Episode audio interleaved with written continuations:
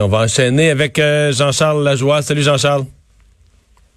Allô Mario. Bon, alors est-ce qu'on aura un repêchage? Euh, ben, qui devait être à Montréal initialement? Est-ce mais est-ce qu'on aura comme dans la NFL un repêchage virtuel dans la Ligue, la Ligue nationale de hockey?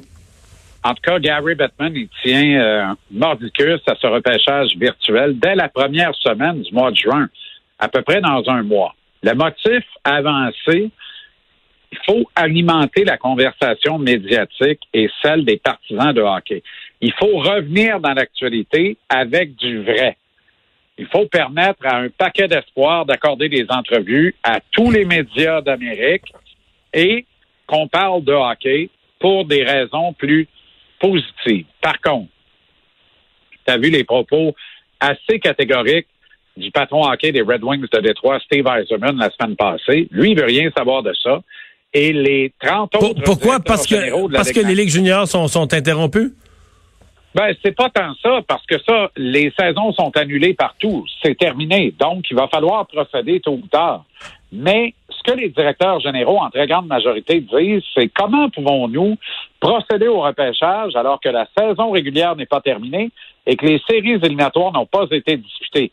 Les classements finaux de la saison et les équipes qui avancent ou pas en série, ça détermine l'ordre de ah repêchage. Ça et la loterie, évidemment. Mais la loterie est tributaire. Tu sais, le Canadien a 6,5% de chance de repêcher Alexis Lafrenière au moment où on se parle. Si la Ligue nationale décidait d'aller de l'avant avec des séries éliminatoires à huis clos, impliquant, mettons, 24 équipes, et que les 24 équipes qui entrent en série n'ont plus droit à la loterie, le Canadien perd son privilège de 6,5% de chance. C'est un exemple. Il y en a 13 à la douzaine, Mario. Dans ce scénario-là, dans ce scénario-là, peut-être que le Canadien gagne la coupe, mais perd la frenière. Bonne chance. Quoi? ben non, mais faut peut-être pas charrier. Ah, ah, ah, ah, ah, OK.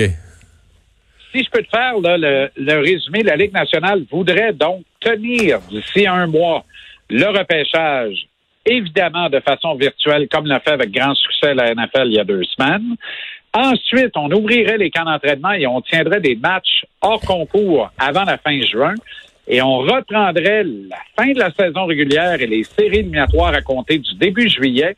Tout ça à huis clos, probablement dans l'État de la Floride, qui est un des États les plus rapides à déconfiner aux États-Unis, euh, comme tu le constates euh, toi-même très bien, Mario. Alors, Alors faudra voir quelle sera la suite des choses. Mais, tu sais, quand on y va avec une logique de fric, c'est le scénario que je viens de t'identifier. Hmm. Quand c'est le gros bon sens, les directeurs généraux disent pas de repêchage tant qu'on n'a pas tiré un trait sur la saison et trouvé une façon de le faire équitable pour tout le monde.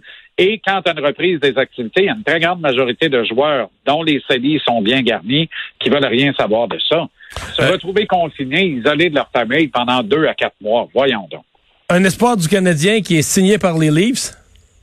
Ouais, Mikko Letonen, il avait 4-5 équipes euh, à ses trousses. Il a été le meilleur marqueur chez les défenseurs en KHL l'an dernier. Jouait avec le Jokerit d'Helsinki, concession finlandaise de la. Il a obtenu 49 points, dont 17 buts en 60 matchs.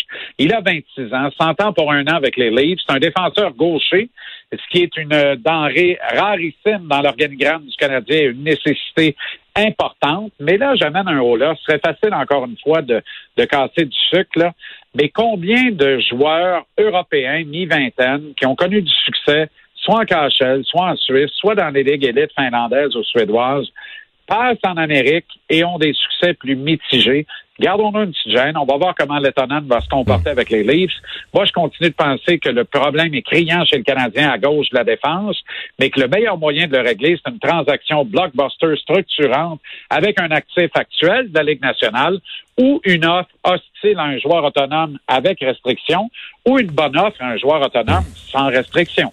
Et il te reste 30 secondes pour nous parler du grand Don Shula. Ouais, il a régné sur les Dolphins de Miami pendant 50 ans comme patron football. Il est décédé à l'âge vénérable de 90 ans. C'est l'entraîneur le plus victorieux de la NFL.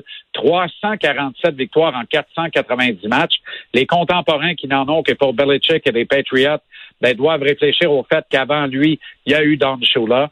saison parfaite de 72, 14-0 plus Super Bowl, et récidive en 73 avec un 12-2 et une autre conquête du Super Bowl, paradoxalement, depuis cette année-là, donc depuis 47 ans, les Dolphins n'ont plus jamais remporté de Super Bowl.